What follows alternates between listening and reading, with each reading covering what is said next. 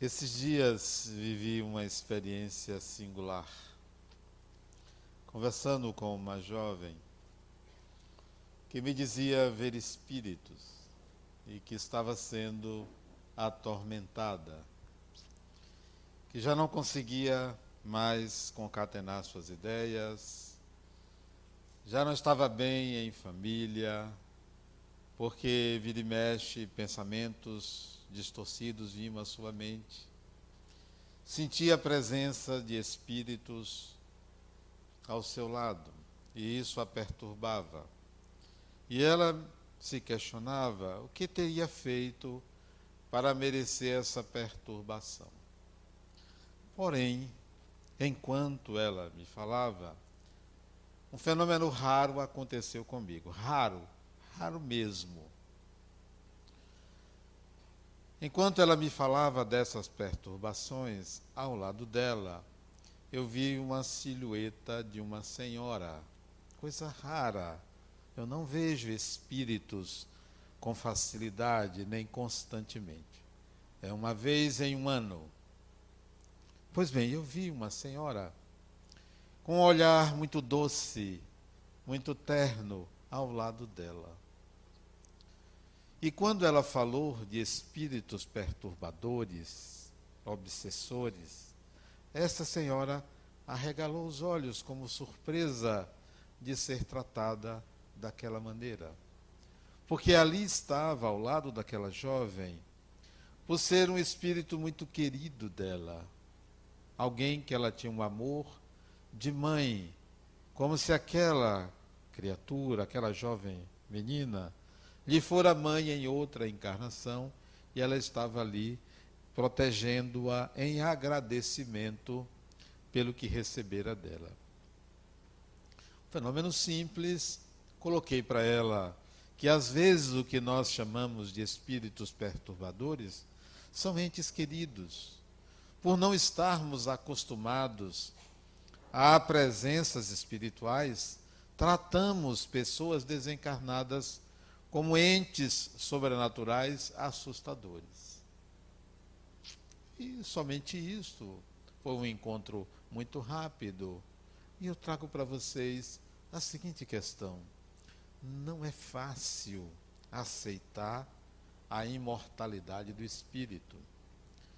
Não é fácil aceitar a mediunidade, a reencarnação, conceitos que o Espiritismo traz como básicos como simples. Por que não é fácil aceitar?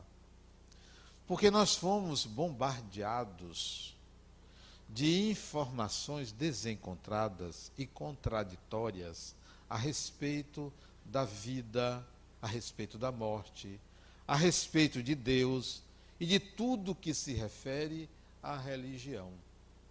Nesses últimos séculos, últimos 20 séculos ou um pouco mais, Quantas informações contraditórias nós tivemos a respeito disso?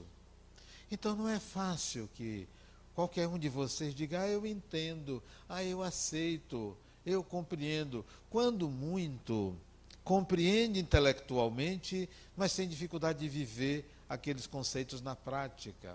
Ainda cresce.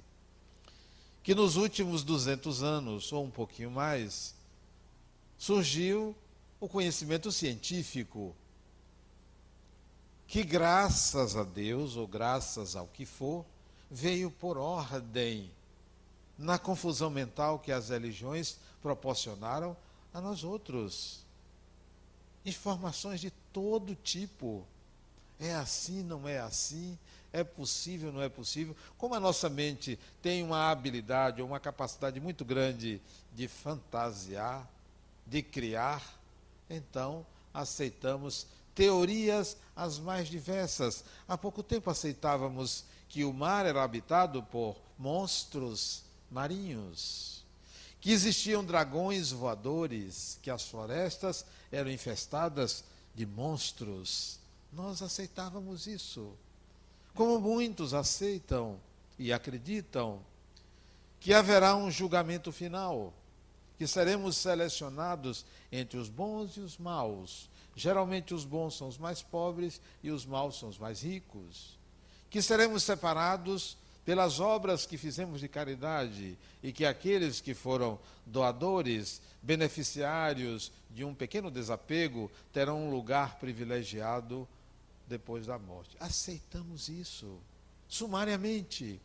Outros, de outra maneira, aceitam teorias as mais diversas para engrandecer, envaidecer os nobres, os perfeitos, os puros.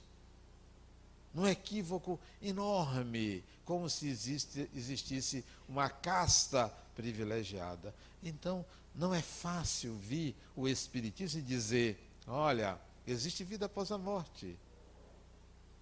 Você vai logo pensar como pensava antigamente, como pensavam os habitantes, os moradores da Idade Média, como pensavam muitos. Então, as teorias se sucedem. E aí? O que fazer diante de tanta informação?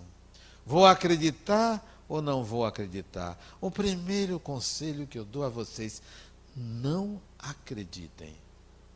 Não acreditem. Se eu disser vocês são espíritos re, reencarnados, existe reencarnação. Não acreditem. Se eu disser Deus existe, não acredite. Se eu disser que há vida após a morte, não acredite. E estou falando com precisão da palavra acreditar. Porque não cabe crença não cabe mais uma fé que precisa ser, ou que tem que ser aceita de qualquer maneira, ou então uma fé sob ameaça. Não aceite. Não é desta maneira. Então, se eu aqui disser, olha, faça o bem, senão você vai sofrer. Não aceite mais ameaças a esse respeito. Ou se eu disser, se você não proceder assim, Deus não vai lhe escolher. Não aceite mais isso. Nós não estamos mais na Idade Média. Nós não estamos mais numa época em que éramos prisioneiros de pessoas que se aproveitavam da credulidade, da ignorância, para ter poder. O que nós assistimos com os médios de cura é um exemplo disso. A credulidade, a aceitação, a aceitação coletiva de uma salvação ou de uma cura de uma ferida que deveria simplesmente ser levada a um médico. Não, nós não podemos mais ser assim. Não podemos mais aceitar manipulações. Por isso que eu digo, não aceitem, não acreditem. Até porque o Espiritismo é uma doutrina evolutiva. É melhor rejeitar nove verdades do que aceitar uma mentira. Isto é Allan Kardec, isto é Espiritismo. Desculpem. O Espiritismo não é uma doutrina para que você tenha fé, para que você acredite sumariamente.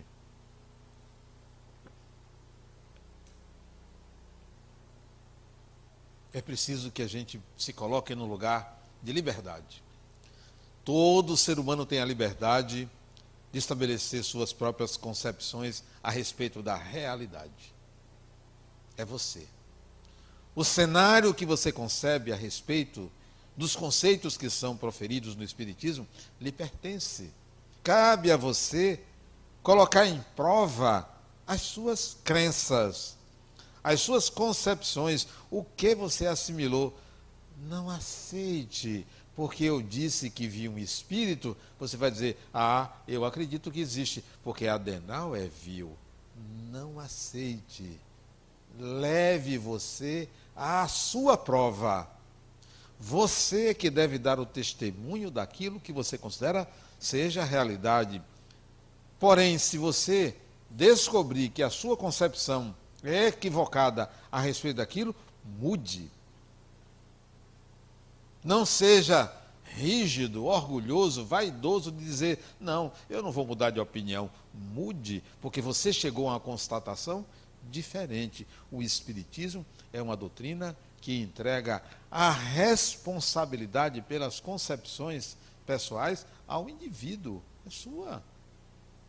Eu não acredito que eu vi um espírito, eu vi uma pessoa, eu vi, você não viu esta pessoa. Portanto, não saia por aí dizendo: olha, eu vi um vulto. O que é um vulto? Um vulto não é nada.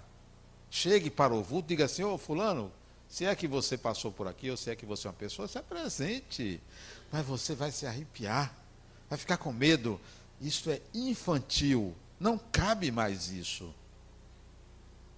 Por que teremos que ter medo? Por acaso um espírito desencarnado vai fazer alguma coisa contra você que você não mereça? Tanto quanto um encarnado. Então, encare a realidade.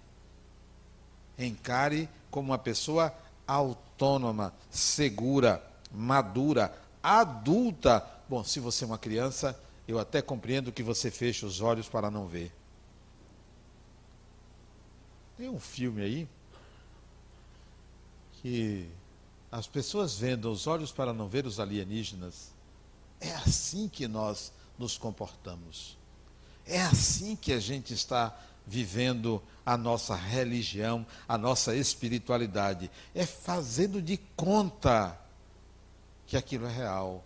Então, eu compreendo quando alguém tem dificuldade de viver a sua realidade, a sua espiritualidade. Uma pessoa me disse, Adenal, você poderia me atender como seu paciente? Eu disse, depende. Me conte qual é o seu problema. Eu lhe dou 10 minutos. Acabei dando 15. Fui generoso. Nem cobrei. Pelo telefone. Ela falou. Ela vai me escutar, que ela disse que ia assistir a palestra. É de outro estado. Ela falou. Eu disse assim: Eu vou lhe fazer uma pergunta. Me disse o problema dela qual era. Eu vou lhe fazer uma pergunta. A depender da resposta, vamos ver se você vai ser minha paciente. Aí, vou fazer uma pergunta. Pense, não me responda imediatamente, vá refletir. Quantos anos você tem? Ela me disse, 65. Eu vou fazer uma pergunta só. Para eu decidir. Uma pergunta séria. Para reflexão. Não há resposta imediata. Não existe não, nem sim, nem não sei existe uma elaboração para a resposta. A depender da resposta, eu vou avaliar quem é você. Se vale a pena eu atender. Qual é a pergunta? Quando é que você vai morrer? Como assim? Quando é que você vai morrer, criatura? Morrer, morrer. Errar. Né? Vamos começar daí. Porque se eu chegar para você e disser, fulano, espírito existe. Não, eu não estou mais para isso. Ou acredite, não estou mais para isso. Ou você entende que você tem que sair desse patamar e entrar em contato com uma realidade, ou você vai se enganar o resto da vida e achar que está aqui para ser beneficiário de um Deus que vai lhe conceder uma graça, que vai lhe privilegiar. Esse tempo já passou. Não é aqui que você vai encontrar isso. Aqui você vai encontrar uma realidade que é você. Uma realidade que é só há o viver, não há o não viver. Só há o viver do espírito, não há o morrer. Essa é a realidade. O que, é que você vai fazer com isso? É nesse sentido que o Espiritismo não é uma crença não é uma religião de adeptos que vem aqui semanalmente para receber um passe, um benefício e sair curado. Meus pêsames. Meus pêsames. É até longe. O médico é mais perto, ali na Pituba. Ah, mora ali, na, na baixa espiritualidade. Ah. É. Tem, Salvador tem assim, baixíssima espiritualidade, aquela região ali da Barra, tal. tem baixa espiritualidade, aquela região da Pituba, né? média espiritualidade, ali, liberdade, né? É média espiritualidade, olha o nome do bairro, liberdade. Alta espiritualidade aqui, Piatã, né? É só que mora por aqui, né? Por acaso eu moro aqui perto, né? Não, não cabe mais você vir para tão longe para chegar aqui e dizer: Poxa, eu vou lá, me sinto bem, me sinto muito bem. Meus pêsames. Eu prefiro que você sinta mal aqui, porque você vai descobrir que você traz e leva o seu próprio mal. Traz e leva o seu próprio mal. Ele não, não adianta você, vou viajar para espairecer. Vá, vai levar todo mundo junto. Todos os amigos, encarnados e desencarnados, vai levar junto. Então, em primeiro lugar, assuma a liberdade.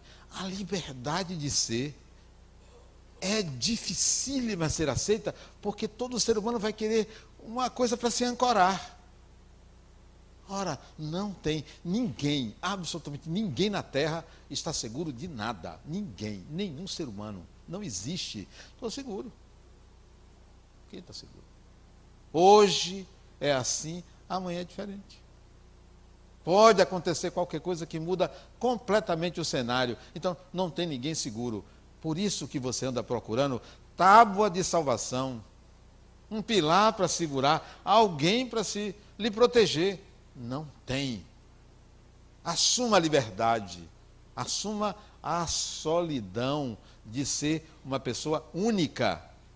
Nós nos vinculamos em pares, em famílias, porque somos espíritos singulares. Não tem cara metade, não tem outra metade de você, não tem alma gêmea, não tem, não existe uma pessoa determinada para você, não tem. Você tem que assumir a sua solidão, porque só tem uma possibilidade de você curar esta solidão, a solidão da alma, a solidão interna, que é um encontro com o divino. Sim, aí você vai sair dessa solidão. O voo do espírito começa com a assunção da liberdade. Eu sou livre. E agora? Sou eu que determino o meu destino. Nós não pensamos assim. Nós pensamos que existe alguém que determina o nosso destino. Pensamos que há um planejamento para esta vida e que é dirigido por Deus. Deus dirige os nossos destinos. Nós pensamos assim e não aceitamos ainda a condição de que eu sou livre, sou eu que dirijo o destino, sou eu que o faço. Eu estou nessa condição porque sou eu, eu sou assim. Eu fiz a minha vida chegar a esse ponto, não nesta encarnação, mas nas muitas encarnações. É um processo. Conversava com uma pessoa lá em cima, numa reunião, para que a pessoa entendesse, Fulano, nós chegamos a esse, essa condição porque fomos nós que construímos essa evolução. São escolhas. Isso não é aleatório, não é dirigido. Nós não somos marionetes de um Deus manipulador que escolhe quem, que privilegia este ou aquele. Não existe isso. Somos nós. Nós ainda vamos aprender a enxergar a realidade sobre outro patamar, sobre outra ótica, sobre outro ângulo mais superior não vamos olhar o espírito em uma encarnação, nós vamos nos enxergar em várias encarnações, e isto é possível ainda encarnado. Vivemos uma ignorância enorme. Imagine vocês, um habitante do século XVI conceberia o celular, o smartphone? Jamais o maior gênio não conceberia um smartphone. Se você estivesse no século XVI, no século XV, Leonardo da Vinci não concebeu o smartphone. Pensou no helicóptero, mas não pensou no smartphone. Ninguém nunca imaginou, no século XVI ou século XV, smartphone era a ignorância daquela época. Hoje, qualquer criança já vai com o dedinho assim, já vai com o dedinho, porque já sabe que é digital, que nós estamos na era digital. Hoje não é nossa ignorância o smartphone, mas qual é a nossa ignorância? Que daqui a 200, 300 anos, nós vamos dizer, poxa, como aquele povo do século 21, do ano 2019, era ignorante. Eu pergunto, qual é a sua ignorância? Porque eu pergunto, qual é a minha ignorância? Estou atrás de reduzir minha ignorância. Não fazemos isso porque a vida nos convida a trabalhar, a pagar contas, a se divertir, a ter responsabilidades. E achamos que isto é muito, pois não é, isso é mínimo. É mínimo trabalhar, por que isso seria uma complexidade? Basta que você se capacite. Ser uma pessoa disciplinada, isso é difícil para você? Você está atrasado. Isso é óbvio. Tem que ter disciplina na vida. Tem que ter perseverança, persistência. Então você ainda está no estágio de que precisa de um empurrão?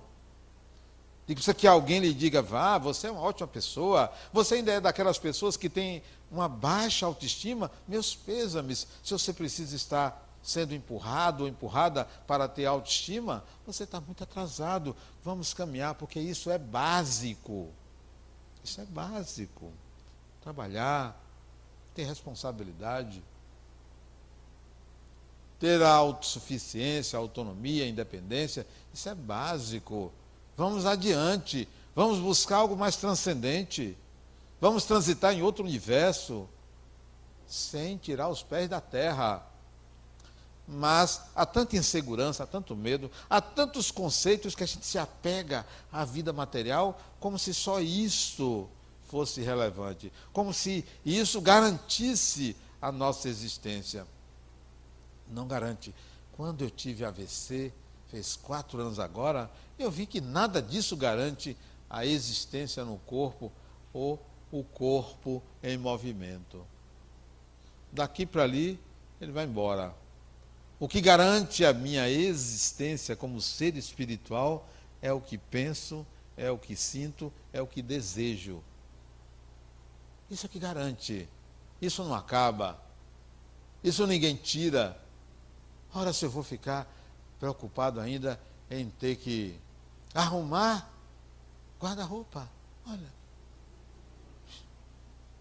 Arrumar guarda-roupa. Eu garanto a você que as baratas sabem onde estão todas as coisas onde você deixa. Ela tem de cor. Onde está sua roupa? Está tudo, as baratas sabem. E você tem dificuldade de arrumar. Tem preguiça. Meus pêsames. Eu estava vendo uma piada na internet, que eu recebo de grupos, né? Cada piada, meu Deus do céu. A pessoa tem o trabalho de inventar aquilo. Eu nem me lembro da piada, mas era uma pessoa dizendo que. Eu não me lembro, não, mas eu vou, vou dizer mais ou menos o que é. Assim, a pessoa dizendo que uma coisa que ele tinha era preguiça. Veja se eu vou rir disso. É para chorar uma piada que você ri porque a pessoa diz que é preguiçosa. Olha, a inventividade de uma pessoa denuncia esse tipo de inventividade, o atraso. E eu vou rir disso, o atraso. Eu prefiro, eu prefiro piada de inglês, inglês que não tem graça. Mas são bem elaboradas, de pessoas que estão em outro nível. Inglês, força de expressão, de alemão, de americano, são piadas sem graça. Mas você vê que não são piadas cujo fundo é a depreciação da condição humana. Meus pêsames. Depreciação da condição humana. Olha o atraso que nós estamos. Então, como é que esse indivíduo vai ter a consciência da sua imortalidade se ele ainda vive uma vida onde os desafios seja passar numa prova de concurso? Olha que desafio. Que atraso. Eu me lembro quando eu fiz um concurso, eu disse, quantas vagas tinha? Só tinha uma vaga. Essa, essa é minha. Diz para todos os concorrentes, essa vaga é minha. Meus colegas, 210 candidatos. Só tinha uma vaga, essa vaga é minha. Vocês podem desistir. Foi. Passei. Sabe o que é isso? Pode ser arrogância, né? Ou não, diga outra coisa pior aí. Como é? É o quê? A pessoa que diz, olha, essa vaga é minha. Vaidade, né? Pode ser. Minha filha me disse que eu me acho. Eu disse, não me acho, não, eu sou. Os outros que se preparem. Os outros que se preparem. Porque eu vou passar. Que certeza é essa? E se eu não passar? Se eu tirasse segundo lugar, abriria para duas vagas. Se eu tirasse terceiro lugar, abriria para três. Se eu tirasse quarto lugar, abriria para quatro. Pois abriram, não era uma? 20 vagas. Mas eu passei em primeiro. Quem estava lá no 19, 20 passou. Então você ainda está ali penando para uma conquista material. Resolva isso, crie um plano B. Desista e crie outra coisa. O espírito tem que ter opções. Ah, mas eu só quero ser isso. Tá? Então, trate de passar. Responsabilize-se pelo seu destino. Ah, mas e os outros concorrentes? Importa você. O seu principal concorrente chama-se você. Ninguém é seu concorrente. O seu concorrente é você. Vença você. Vença a si mesmo. Essa é a condição do espírito. Essa é a liberdade. Então, o primeiro conceito é: seja livre e assuma a sua liberdade de estabelecer conceitos. Não quer acreditar? Não acredite. Não aceita que isso seja assim? Crie como é. Se você diz, olha, eu não acredito em vida após a morte, ok, não acredite. Em que você se situa a depois da morte, acabou. É? Então é esse o seu cenário Leve a sério isso. Se todo ser humano levasse a sério que não há nada para si depois da morte, que acabou, seria uma excelente pessoa. Daria o seu máximo e o seu melhor, porque só tem aquele tempo. Mas o paradoxo é que, não, não existe nada, mas eu vou me garantir aí se, bom, na hipótese de existir, como eu tinha uma amiga lá atrás, que ela ia para o centro espírita todo sábado e domingo, mas sexta-feira ela estava na missa do Carmo. E ela dizia para mim, Adenauer, por via das dúvidas, eu gosto dos santos de lá, o padre de lá é uma pessoa séria, você também é, mas ele também é. O outro não chegou para mim e disse, Adenauer, aqui, eu queria que você fizesse orações por mim. Eu tenho um processo na justiça. Né? E quero ganhar esse processo. Prometo que eu dou alguma coisa para o centro. Reze por mim. Eu quis saber se a minha oração, com valor, o preço, né? Quanto era? Fulano, quanto é sua causa? Para eu ver o tamanho da intensidade. Vocês pensam dando risada, mas é sério isso. Sério, eu disse para ele da intensidade da minha oração, você com fervor e tal. Ele disse 600 mil. Eu fiquei um pouco decepcionado, né? Falou pequeno para as nossas obras, né? Eu disse, é, eu vou rezar. Mas, assim, meio. Né? Mas você vai dar o que aqui para o centro, se você ganhar? Vou rezar. E se você ganhar, você vai dar o quê? Ele disse, eu vou dar uma Kombi. Uma Kombi? É, para levar as pessoas, as crianças. Né? Isso uma Kombi, naquela época a Kombi custava assim, uns 10, 12 mil. Isso, rapaz, é muito pouco, né? Você vai ganhar 600 e só vai dar uma Kombi. Ah, Adenal, na paróquia lá eu já prometi um ônibus.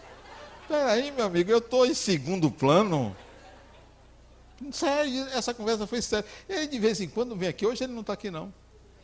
Vem aqui, ainda vem. Isso tem muitos anos. É. Não, não vou não. Sério, não vou não. Não vou rezar porque é muito pouco. Aumente sua oferta, fulano. Ele, não, eu vou ver. Ele disse, eu vou ver. Veja e me fale. Então, nós estamos nessa fase, sabe, nessa, nesse estágio de dúvida, por vias das dúvidas, né? Eu vou me garantir, vou dar um pouco aqui, um pouco ali. Não dê não, não dê não. Não faça isso. Não faça isso com você. Leve a sério as suas convicções. Não fique nessa mistura de ideias, como se fosse possível cenários para diferentes cenários para a humanidade. Há uma realidade, essa realidade independe do cenário que você construir. Quando alguém me pergunta, Adenauer, quando você desencarnar, vai para onde? Não sei. Para onde eu for, eu vou ser eu mesmo.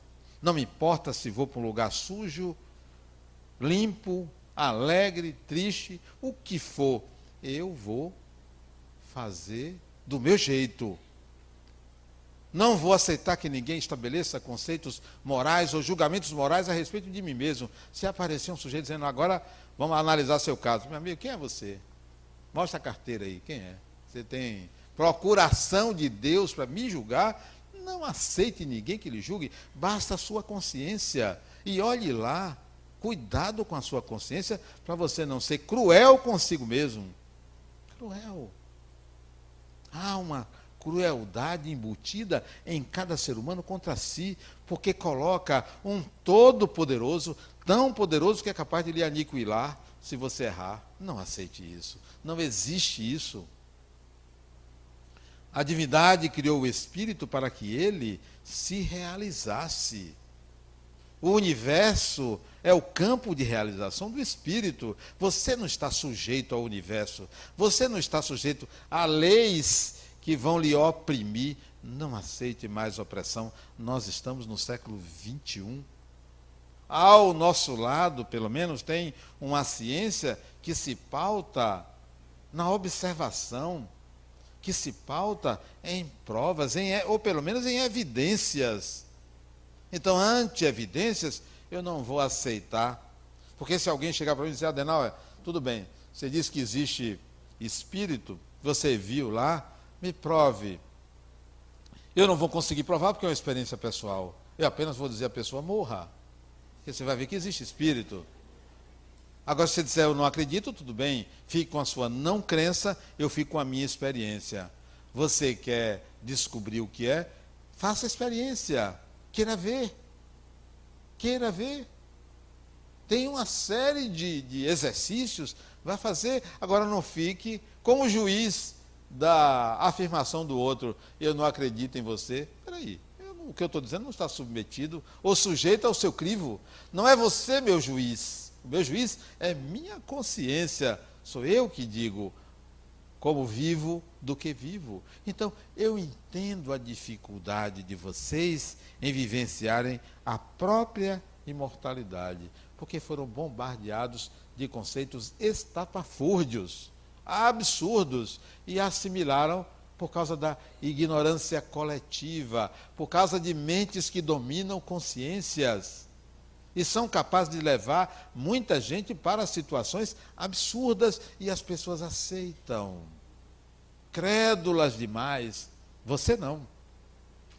Liberte-se, liberte-se de qualquer conceito. É melhor negar. É melhor negar. Adenal, não acredito. Ótimo, prefiro você que não acredita do que aquele que diz, não, eu acredito em você. Não, eu não quero que ninguém acredite em mim. Eu não estou aqui para que vocês acreditem, eu estou aqui para lançar ideias e vocês refletirem. Não estou aqui para convencer. O Espiritismo não está para atrair adeptos, multidões. Para quê? É enganoso isso. Muito enganoso é importante que você tenha senso crítico. Eu prefiro que você me negue do que você acredite. Não. Nós temos que ultrapassar a crença para adquirir a consciência. Mas vamos admitir que um ou outro, ou a maioria aqui, esteja no estágio de consciência. Não, eu tenho consciência da minha imortalidade. Já tenho consciência. Espera aí. Como é que você leva isso a sério? Como é que você vive a sua consciência? Porque quando eu me percebi espírito, lá atrás, muitos anos atrás, eu entrei em parafuso. Peraí, e agora? Foi o pior dia da minha vida. É como se você sentisse órfão de pai, de mãe, de Deus, de santo, daquilo e disso. É você e você e agora. Então foi o pior dia da minha vida. Agora, foi o dia mais importante, porque a partir dali, degrau por degrau.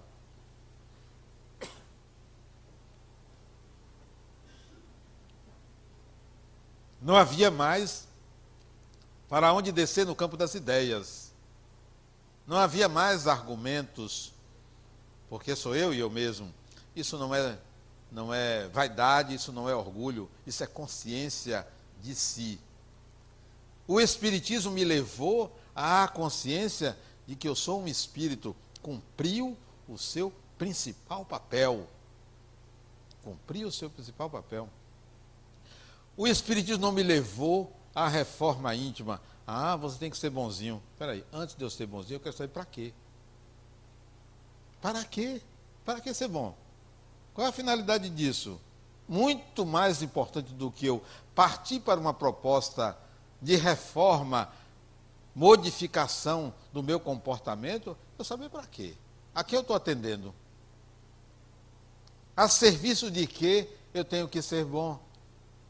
Se não for a serviço de algo que me dê consistência, autonomia, liberdade, autodeterminação, eu não vou ser bom. Para agradar um Deus? Não.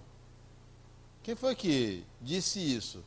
Quem entrevistou esse Deus para dizer que eu tenho que ser bom para agradar a Ele? Então, foram questionamentos desse tipo que botava por terra toda a proposição que não se encaixasse na condição de eu sou espírito. Isto é o mais importante. Eu preciso ter uma vida, uma atuação no mundo consoante esta condição. Minha atuação no mundo não é para provar que eu sou bom, que eu faço caridade, que eu sou uma pessoa educada, fina. Peraí, o Espiritismo não veio para isso. Para isso tem regras de etiqueta. Para isso tem educação doméstica. Quer ser uma pessoa boa, educada? Ouça os conselhos de seus pais. Ouça os conselhos de livros e mais livros. Você está aqui para propósitos muito maiores, para aprender que existe o primeiro andar, mas que existe o segundo. E que existe o terceiro, que você pode ir lá e voltar. Existem outras realidades, outras condições, outros cenários, que a vida não é só nascer, viver e morrer, que a vida não é só você nascer, trabalhar, agradar a Deus e morrer. Não é só isso, seria um absurdo, seria de uma ingenuidade muito grande aceitarmos que o intervalo entre o nascer e o morrer resumisse a existência de um ser humano. A existência de um ser humano é algo de altíssima complexidade. Primeiro começa com você dizer assim, peraí, quem sou eu? O que, o que é o eu? Que é algo fantástico. E a gente pensa que o eu nasce da carne. Nasce da carne. O eu não nasce da carne porque o eu não é matéria. Matéria gera matéria, espírito gera espírito. Então, como explicar o eu? Só essa questão da explicação do eu dá para dizer, poxa, eu não estou entendendo nada, eu preciso aprender mais alguma coisa, eu preciso me envolver com algum conhecimento transcendente do que eu, do que ouvir a mesma abobrinha. Oh, ah, vá ali, faça uma penitência. Não, não pode ser por aí. Como minha mãe dizia, meu filho, eu rezei para você, eu passei num concurso quando eu tinha 21 anos. Esse eu tirei segundo lugar. Tinha um bocado de vaga, né? Se não tivesse, aumentava as vagas, né, para passar. Meu filho, eu fiz uma promessa. Vai no Senhor do Bom Fim. Minha mãe pode ir. Não, mas foi para você. Mãe, não, eu, eu não fiz promessa nenhuma. Mas meu filho, eu fiz uma promessa que você iria andando até lá. Não, minha mãe, peraí, não faça isso comigo, não. Foi mesmo, não faça comigo não. Vai, meu filho, agora vai pagar para você? Eu não posso ir andando na tela. Minha mãe tem, são, são cinco homens, só tem cinco filhos homens. Escolhe um outro aí para. Né? Tinha um irmão que era fortão. Eu disse, irmão, peça a ele. Eu não vou ter condições de ir até lá o Bonfim, né? E não paguei a promessa dela. Ela ficou zangada comigo, mas paciência. Não, nós não estamos mais para isso. Para viver uma realidade ilusória, fantasiosa. Eu compreendo a sua dificuldade, mas enquanto você permanecer à espera de uma iluminação, você vai viver nesse, nessa confusão. Chega a certa altura da vida e não entende para quê, por quê, vem um vazio, vem uma depressão, vem uma tristeza, vem uma decepção com A, com B, com C. Olha você sem nenhuma explicação. Por que não começar agora a dizer, não, eu agora vou, vou cuidar da minha espiritualidade. Eu quero conhecer, eu quero saber o que dizem, eu quero praticar, eu quero fazer a minha busca. Não vá buscar Deus. Vá buscar primeiro você mesmo. Não vá buscar. Quando o ser humano vai em busca de Deus, ele está bypassando ele está fugindo, porque não sabe nem o que é. Ele imagina, portanto, ele tem uma ideia, uma ideia de Deus. Ele não vai buscar Deus, ele vai buscar a sua ideia. Vai buscar você mesmo, vá. Vai fazer alguns exercícios, algumas renúncias, alguns sacrifícios, algumas, alguns mantras de ordem, de organização, de determinação. Aí você vai se encontrar. Me achei, agora Vamos ver o que é que acontece. Então, quem já tem consciência da imortalidade tem um percurso aí para fazer. O primeiro é ir ao primeiro andar e voltar para o térreo. Depois ir no segundo andar e voltar para o primeiro, voltar para o térreo. É transitar nas diversas dimensões, na dimensão psicológica, na dimensão espiritual, na dimensão de transcendência. É sair do mundo sem se ausentar dele. Já é alguma coisa. Então, o voo do espírito é o seu voo, é a sua liberdade. O ano passado, fez um ano agora, eu li um livro inesquecível para mim, que foi o livro A Biografia de Leonardo da Vinci. Me encantei com Leonardo da Vinci. Com a capacidade daquela pessoa, do ser humano Leonardo da Vinci. Independentemente do gênio, a pessoa dele ele era quase um 71. Leonardo da Vinci, quase um 71. As pessoas contratavam ele para pintar, ele recebia o dinheiro e não entregava. Leonardo da Vinci, não entregava. E você tinha atrás dele, ele disse, não, eu vou entregar. Pegava mais dinheiro e não entregava. 171, Leonardo da Vinci. Mas sabe por que ele não entregava? Ele era tão perfeccionista que ele fazia pintura. Mas dizia que faltava ainda alguma coisa e não entregava. E quando você olhava, estava perfeita, pelo menos para quem não é pintor. A Mona Lisa, não, tá faltando estava faltando alguma coisa para ele. Para nós não. Desenvolveu técnicas de pintura inimagináveis para aquela época. A leitura de Leonardo da Vinci me levou a perceber que o espírito sopra onde quer, é livre. Ao mesmo tempo que Leonardo era capaz de fazer uma caridade às pessoas que trabalhavam com ele, ele servia aos reis para fazer máquinas de guerra, de matar pessoas. Desenvolveu estudos da metralhadora. Olha que coisa fantástica. Leonardo, que era um indivíduo boníssimo, mas tinha essas tiradas de guerra, né? Essa variação do personagem é que me encanta. A liberdade de ser. Sem nenhum julgamento moral. Quem diria a Leonardo, porque você inventou o, tanque de guerra, você vai para o umbral. Lá ele, não vai. Não é assim que funciona. Acabou essas ameaças, essas histórias de julgamentos, de, de ranger de dentes e choros, de umbrais. Deixa isso para quem está nesse estágio de julgamento moral. Nós somos espíritos livres, totalmente livres. Tem um Criador, que eu não sei como é, quem é, o que é. Não é provável que eu venha a saber. tem um Criador que diz: Ó, oh, você é livre. Assuma as consequências pelo seu viver. Mais importante é isso: assuma as consequências pelo seu viver. Essas consequências não cabem julgamentos morais. Essas consequências cabem à adoção da complexidade do viver, da justificativa se aquilo integra a você novas habilidades. Então, vá em frente nisso aí. Acredite em você e construa uma base sólida para você sair das crenças, das imagens geradas, mitificadas pela religião coletiva. O espírito precisa voar. Você precisa voar. Se o Espiritismo afirmar alguma coisa a você que é verdade, duvide, duvide. Vá em busca da sua verdade, da sua. E assuma. No dia que ela estiver equivocada, mude. Mude. O caminho, ele é pedregoso. O caminho é sacrificial, mas é o seu caminho. Lembra daquela música que Frank Sinatra cantava, My Way? É, é a sua trajetória, é a sua história, faça ela. Não tenha vergonha do seu caminhar. Como dizia Nietzsche, né? Nós precisamos desenvolver o amor fati. Todo mundo sabe o que é o amor fati, né? Sabe, sabe, né? Amor fati. Se você ainda não descobriu o amor fati, que Nietzsche se referia, vá em busca dele, porque certamente você está na busca do amor ágape. Se não sabe o que é o amor ágape, meus pêsames.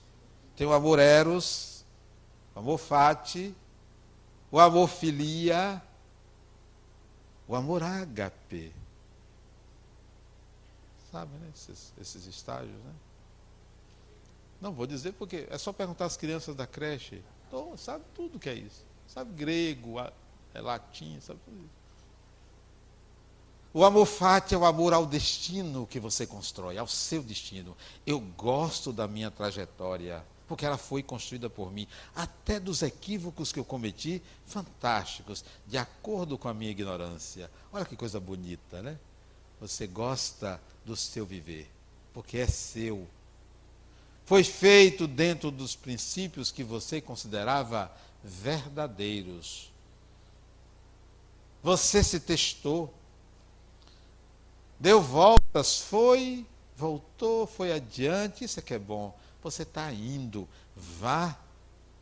Não se julgue. Amor fati, amor ao destino. Amor filia, amor aos amigos, amor ágape, o amor incondicional. Não vou atrás desse. Não, eu ainda sou um espírito que busca o sentir, o amor eros, né? que é o amor do apaixonamento, do sentir, do viver algo mais próximo do humano. Amor eros, amor fati. O voo do espírito passa por esses testes, por esses exercícios. Então, tudo merece a sua liberdade de escolha para você dizer: foi eu. Não diga mais, eu fiz assim por influência de Fulano. Não diga isso, que bobagem. Fez porque quis. Ah, mas eu acreditei porque quis. Ah, mas meu pai me disse, você aceitou. Um dia você vai deixar de ser filho, filha, você vai alcançar sua maturidade. Então, é você que tem que discernir. Então, não terceirize mais responsabilidades. O destino é seu, é construído por você. Esse é o seu voo. Voe, vamos voar juntos. Muita paz.